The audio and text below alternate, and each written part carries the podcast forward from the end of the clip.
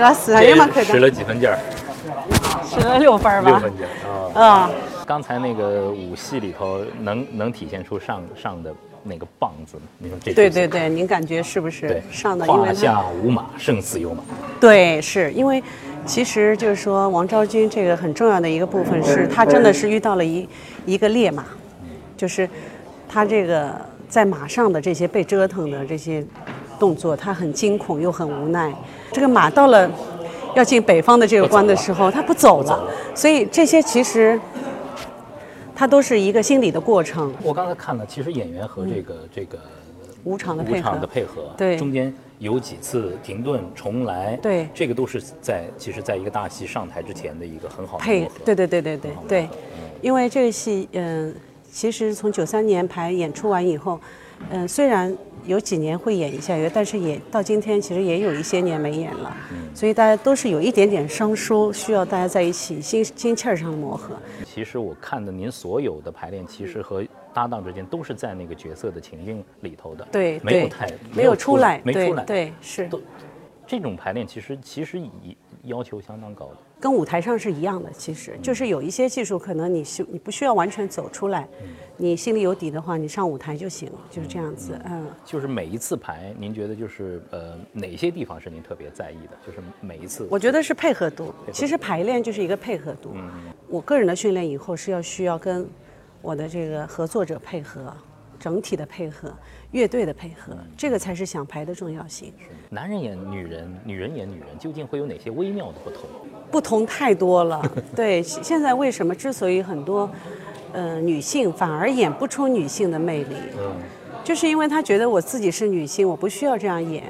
那些男演员他的自身条件，比如说男演员没有腰，他也没有胯，也没有这个这个臀部的扭捏，呃，女性当她因为以前是三寸金莲。三寸金莲女性就像现在女女的穿高跟鞋一样，就她一走起来，她一走起来，你你看穿旗袍或者穿裙子，她一走起来，你看她的背后，她是腰有摆的，但是男性是没有的，那他怎么办？他只能训练，训练一种台步、一种身姿、一种做法，都是像女性的。而且从男子的角度看女性的美，它很特别，和女性看女性自己的美是不同的就。是对男人有一种呃出离感，他是去欣赏、去琢磨。，他是琢磨的，他是完全是琢磨，然后出来一种艺术化的美。在京剧的这个世界里，您也在体会这个男性看女性的女性的这种是的美感。是的，我觉得一定要有这样的一种视角。我就开始努力，想成为他们的样子。不是女人，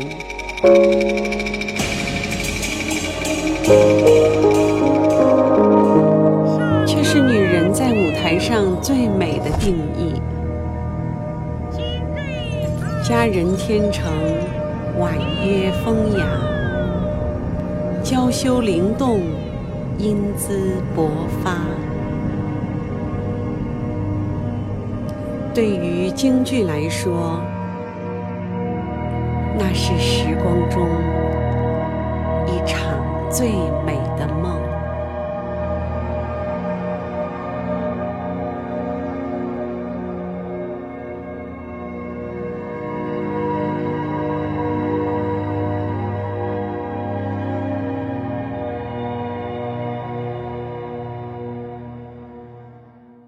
您现在是的什么排练节奏嘛？因为五月一号马上就要开始了嘛。就这大戏，嗯、这十天会比较忙，就是就这四出戏，反正来回来去要排嘛。我再想一想，就是那个呃下午和晚上一天四出，以前您也挑战过四天演四出，对吧？五天五天。也五出大戏，对啊，那但是这个我觉得对整个体力啊、状态的调整，其实要求相当高啊。当时真的是脑力、体力就是也变换，因为每天的词儿，而且有的词儿还挺近的，挺像的。那我今天见您，我觉得状态相当相当好，一点看不出有任何谢谢谢谢，疲劳。那是化妆啊。这就是您每天要排练走过的这个场景。对对对对，呃是的，我们团里的戏，这这些是周老牌都是回忆。是的，是的，这是我们周信芳，我们中上海京剧院第一代老院长的，嗯，清风亭，对。这是 这是我跟呃对，这是易红姐。对对，我跟那个陈少云老师、狸猫换太子，这个很早了，差不多两千年的样子。其实我看您的戏还是挺早的，啊挺早的，那个时候可能是两千年左右吧。啊是两，千年左右看看过您的戏，当时那不懂京戏，完全不懂京戏。京剧不需要懂的，但是唯一的你觉得好看就对，唯一感 觉哇，好漂亮，你觉得好看就行了，是好。看。这就是排练排练场，对的，是的。啊，好。我们平时上海京乐二团就在这儿这边排练。这可能对于很多的呃我们的观众来说，会是一个进入后台的一个很呃就是很好的机会啊。再大的角儿啊，都得经过这儿。都在这儿磨出来的。对对对 都得都在这儿经过这儿在这儿磨出来的。您是几岁入的行啊？十岁，十岁，对那时候是从体操直接转过来的，是吧？对，因为之前两年体操，两年武术嘛。嗯，那您入的这个行又是武旦的这个行业，也是对女孩来说是相当辛苦的一个，非常苦，非常苦的。非常苦，啊，那 选了一条非常艰苦，非常艰苦的路。是的，您觉得对您来说，就是从艺生涯的话，呃，同一天，嗯。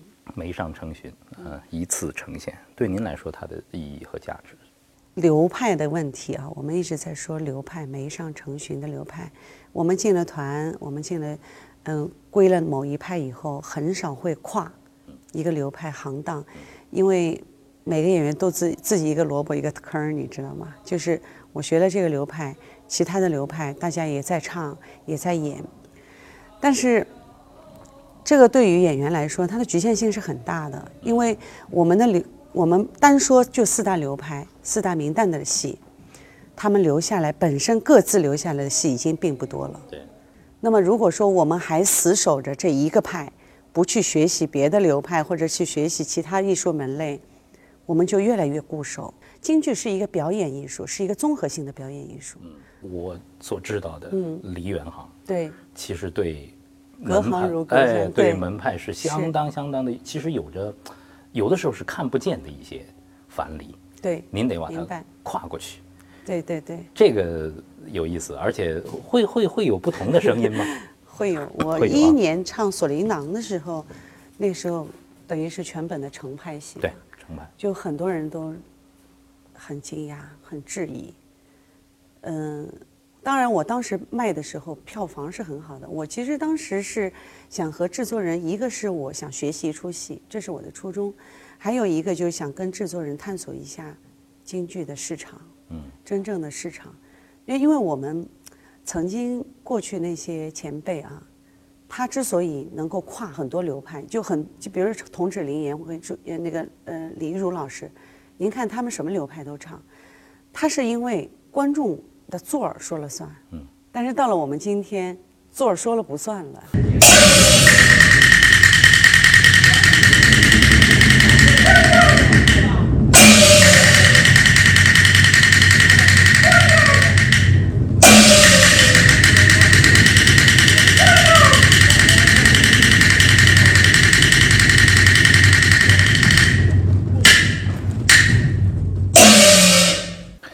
一号的这场演出，呃，梅上成群代表作都有，为什么您最终选了这四本戏？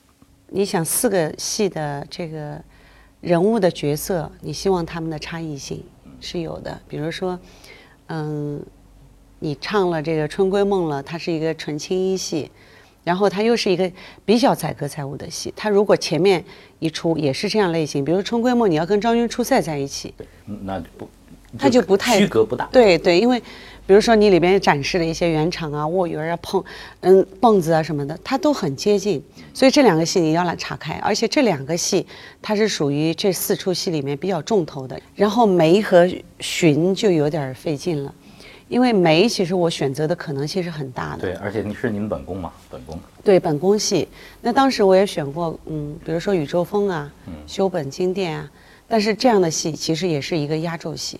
然后还有一个就是头面上的问题，就是你千万不能，比如说《霸王别姬》，对，但是你《霸王别姬》是古装头，嗯，你如果通过二十分钟的赶妆换，场换场的时候，嗯，赶妆，因为观众休息二十分钟嘛，可能二十分钟当中把头全部剃了再包大头，可能没有时间了。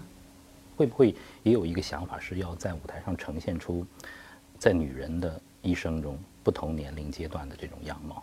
没有想到这么多。但是这四个女性是很特殊的四个命运。嗯，我看了一下，我觉得还是悲剧性的比较多。五月一号，我相信就是那个一红姐的铁杆的戏迷一定会到啊。对，但是呢，京剧的小白粉丝也会来。呃，可能会有这样的一个问题，就是梅上成群，他在声腔在演出上这个派之间的区隔究竟是什么？因为他们是这个王瑶卿先生的弟子，他们四个人都是王先生的弟子。那么王先生呢，他是一个特别有力量的教育家啊，他当时把这个梅上成群为什么会成就他们四大流派，是他因为每个人的个性。他的特点为他们排的戏，他很了解他们每个人的特点。后来呢，就是王先生给他们每个人四个一个字，说梅先生的样儿，这个样儿呢包含很多，长得好看，有颜值，身段漂亮，身材好看，对吧？唱一口也美美的，表演也是美的。然后说，嗯，程先生的唱，尚先生的棒。说他棒，就是说，第一呢是他的身体素质很棒，演的人物很饱满，就是很有力度，很很刚烈的女性。玄先生浪，呵，真敢说，真敢说。其实我认为这浪风情，风情浪漫，他还是以少女为见长。嗯，程先生的这出戏，我本来以为您会选《锁麟囊》啊，是。为什么没选这出熟的，非选那出要去费很多精力去学的这个？因为还是喜欢呀，再想学一出，还在还想学，还想学一出。因为好多人喜欢《锁麟囊》啊，对很多人，对对很多人喜欢。这次是折子戏，嗯，五十分钟到一小时的折子戏，《锁麟囊》这个戏只有从头至尾看才会酣畅淋漓。你还是得唱全本，您觉得？对对对，是的。嗯。所以我就觉得，你不是说你拿出哪一折呢？春秋亭唱到后边还是都可惜。我觉得拿哪一折都可惜，所以就不把它拿出折子戏。我觉得心疼。学的过程当中，因为呃有那个呃锁麟囊在前嘛，对，这次再进入程派，呃，到这个春闺梦的时候，您觉得是嗯更容易了呢，还是其实还是不容易？不容易，因为春闺梦其实跟锁麟囊一样。虽然都是程先生的传承下来的，但是他们的路子现在很不一样。第一，你要分辨这个，你是更倾向于或者你跟李李强华老师学这个这个这个路子，孙元喜老师给你说的这个部分的路子，你要把这个人物从头至尾捋一遍。我是喜欢这样的，就是当时锁麟囊的时候也是觉得，我觉得薛湘灵这么可爱的一个女孩，要给观众看到一个活生生的人物，比我唱向了程派要。更好。您刚才说这句话特别击中我，我总觉得好像京剧里的人都是收着的，都是被都是被限限制住的。是的。那那些就是真正的鲜活的表演，艺术家的发挥到底在哪儿呢？其实我我一直听您说“人”这个字儿。我觉得是这样的，就是我们进学校启蒙的时候，我会发现，嗯，京剧是一个规范的一个模子，比如说。它就是一个方的，它把所有的学生都往这个熔炉里边放，让你变成这个样子。城市，城市，它不能说岔开的，它没有这种往外往外的，或者直的，没有的。我觉得这个是一个基础，就是这个圆的模子，毕业以后你应该从这个基础里边跳出来了，应该绽放了。其实我在想，就是你刚才您讲的这些，我也看到，就是一红姐这这些年在做的一些探索的事儿啊，包括您跨界要去唱昆曲，呃，文武昆乱的这个演出，甚至还把这个呃巴黎圣母院对对对。都改成京京剧了。是。您说这古典女孩都是圆的，对，埃斯米拉拉就是了直上直下了，对对，她就直上直下了。您做的这些是在这个是您希望走的这种绽放的这个过程，你想去探索一些。更多的京剧的可能性，对，探索更多京剧，因为其实我们现在，嗯，就是其实是自己把自己收住了。您看，嗯，尚先生那时候《摩登佳女》都到什么样了？创创作，还有说杨宝森先生还是谁拉到台上拉小提琴了？那今天这个时代更开放了，为什么就不敢了？反而，而且做什么大家都觉得，哎，你你为什么要去这么做呢？还有一个可能呢，就是因为我们，嗯，近几十年来好戏不多，真正出的新编的创作的剧目不多。嗯，这是我特别想就是追问您的这个问题，好像和刚才那个问题是完全反向的。对，因为我看过您 呃接受其他媒体的一个采访，您说正是这次要唱《梅上成训》，选的都是老戏。对，您更觉得就是新戏难，就是要创作一个新的戏，特别难特别难。嗯，如果说难，为什么还要做很更多的这种创新？不就把老祖宗这点东西给拾掇拾掇好了就行了呢？程先生说过，说京剧人永京剧演员永远应该是时代最时髦的一代人，一批人，这是他们那个年代，就是他们这代人，在他们那个年代是最时尚的一群人。而且在那个时代，在呃京剧梨园行的这些大角儿的背后，对其实我们看到好多大知识分子对，这个在这个很厉害，在京剧的周围没错。帮助这个戏在对，罗英公啊，翁偶红啊，啊，这都是是吧？后来田汉先生都他们都介入了，对，那您觉得今天呢？今天这种创作的土壤在吗？没有没有。很差。今天就是我认为创作的部分很差，是因为我们很难觅到好的编剧、好的剧本，就是还有综合性的方面，演员其实也倒退，整个京剧的土壤也不如以前，就是观剧的氛围啊，嗯，观众群呐、这个我觉得诸多因素不能怨一个时代的变迁，我觉得诸多因素。这些年你也呃经常会到海外演出嘛？对。嗯、中国的京戏被叫做国粹，对，呃，在国际的舞台上，您觉得京剧能够打动他们，并且被不同文化种族的人理解，它的这个魅力来自于哪？走到国际舞台上，你会知道，嗯，就是外国观众，他想从你这里获得美、获得情感的一些理解。那么《霸王别姬》这样的戏，其实它很有国际性的，它是传递人类情感的，而且是共同情感的，对吧？所以就是这一路的戏，我觉得是很适合，就是带到国际舞台，但是不是所有的戏都带去，都适合的。您从艺三十年，现在呃，您刚才说京剧越看越深，其实它作为这个呃表演体系、舞台艺术当中独特的一支，您是看到它身身身上那种巨大的魅力的。巨大的魅力，而且它的可塑性太强了，可塑性太强了。我一直在说，京剧就是歌舞演故事嘛，其实很简单，就这么几个字。这嗯、四出戏会在五月一号当天的下午和晚上对，同时演出，对的，这个对演员，其实对观众，如果说你全天听下来的话，都都是一个大挑战，对大家的内存，对演员的这个体能储是备都是一是个大挑战。您做好准备了吗？现在？基本上做了，做好了吧？因为，嗯，七八个月前其实就开始准备了。呃，还会呃，像蔡先生会跟您搭戏，对呀、蔡老师蔡，老师然后排了吗？合合练吗已经排了已经排了哦对对对很很很期待。今天呢是跟那个一红姐的专访啊，可能我们的很多观众说那个夏磊啊，你是这个说的比唱的好听，但是你跟史一红在一起，这个呃一红姐不唱两句，可能过不 有可能过不去，必须得唱两句必须得唱两句儿。忽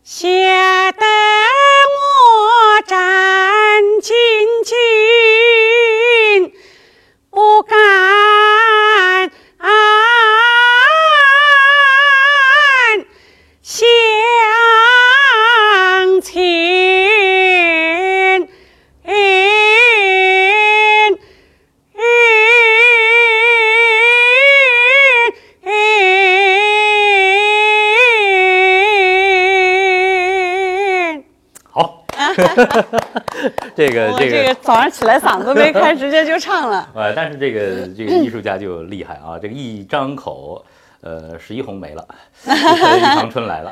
好吧，谢谢谢谢。呃，预祝五月一号演出成功，演出成功。希望您的这个艺人。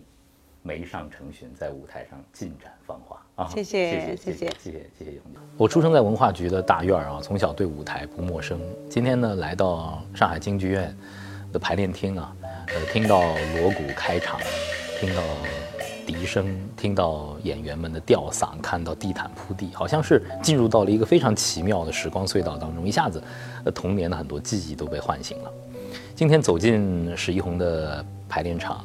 呃，和史一红对话，其实让我更深刻地感受到那句话的分量，真的是台上一分钟，台下十年功。一个角儿的成长啊，是时间的积累，是一种生命的绽放。